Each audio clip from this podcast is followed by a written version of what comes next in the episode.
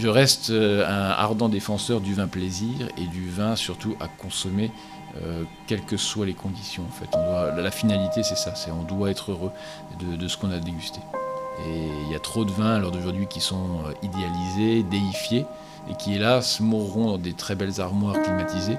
Je ne peux pas m'empêcher de me dire qu'à l'époque, il a été produit avec effectivement beaucoup de, de fierté, mais quand même pour une finalité. Cette finalité, c'est d'être bu en famille, avec des amis, de passer un superbe moment. Quelque part, ça serait dommage que des vins exceptionnels ratent cette cible.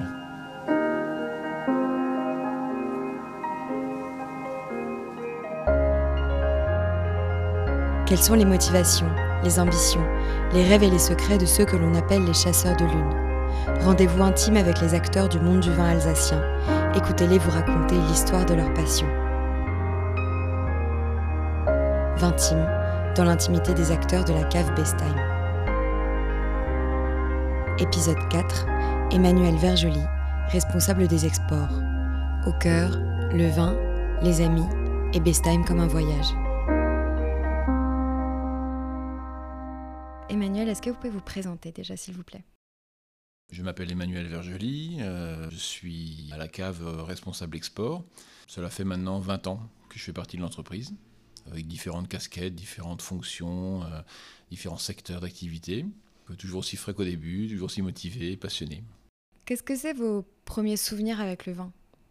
Bah, ça remonte à l'enfance, on va dire, hein, puisque euh, les premiers souvenirs, c'est la dégustation d'une petite lampée de, de vin. Alors, c'était souvent le, le, vin de papy qui était un petit peu, euh, d'ailleurs, coupé à l'eau, je me souviens. Euh, donc, c'était pas forcément extraordinaire, mais c'est une première approche. Et mieux vaut voir celle-ci, euh, finalement, et de rester sur quelque chose de positif que pas du tout. Et puis après, ça a été mes parents, euh, et surtout euh, ma mère, qui m'ont fait goûter, voilà, le dimanche, tiens, c'est quoi? Ah bah tiens, on goûte, on goûte, on goûte. Et puis après, ben après il y a le contexte. Hein. Euh, je suis en Alsace, euh, des amis vignerons, euh, les études avec des copains vignerons. Et puis voilà, vous avez toujours quelqu'un qui finalement vous dit, bah, tiens, si tu veux goûter. Tout ça, c'est autant de petites briques qui se posent et qui font une base, qui fait qu'à un moment, vous pouvez démarrer sur une passion, un intérêt. Là, là, ça a été le cas. Et qu'est-ce que c'est alors le, le bon contexte? Si on devait imaginer le meilleur contexte possible, avec qui, quel vin, où, comment? Ça, c'est une question que je ne peux pas répondre. Parce que le meilleur contexte, c'est celui que vous estimez à un moment. Des fois, vous allez recevoir des amis, euh, prenez un verre de, de bon crément, c'est un très bon contexte, vous continuez, à, vous continuez la soirée, et puis tout d'un coup, je sais pas, vous êtes pris d'un allant de une fougue de plaisir. Dit, hop, maintenant, on ouvre une autre bouteille euh, avec, les, avec les merguez, et hop, paf, et on pète un cru classé de Bordeaux.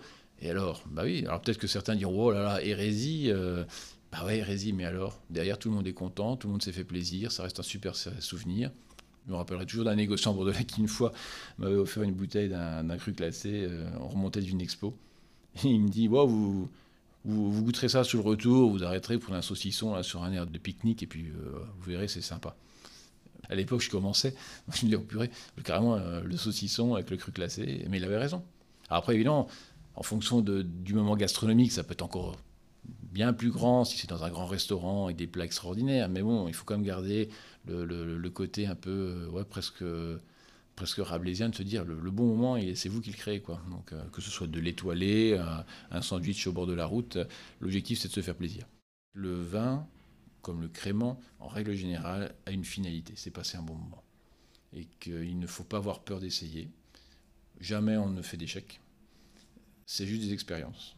Donc euh, j'ai eu des clients qui, faisaient du, qui prenaient du Gewürztraminer avec des huîtres. Eh bien oui, pourquoi pas, s'ils étaient heureux.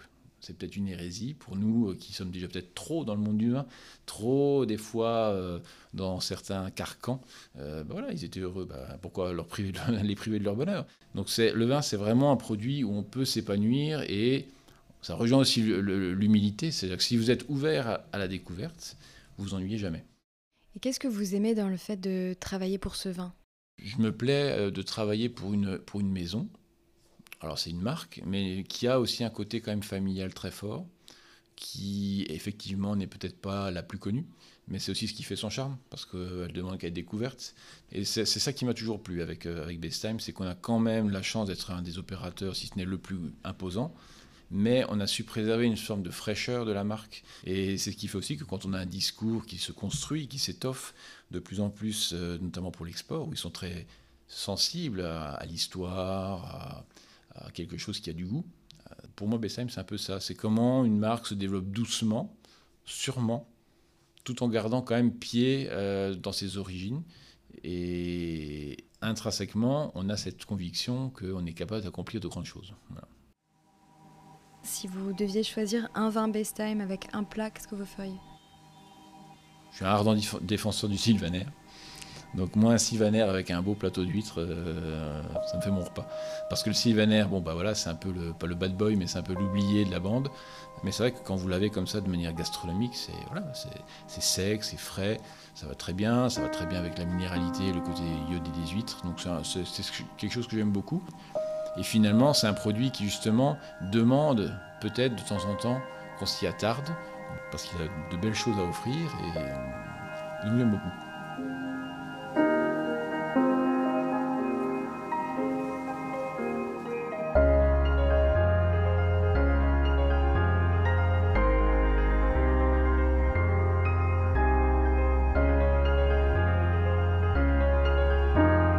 Merci d'avoir écouté cet épisode de Vintime.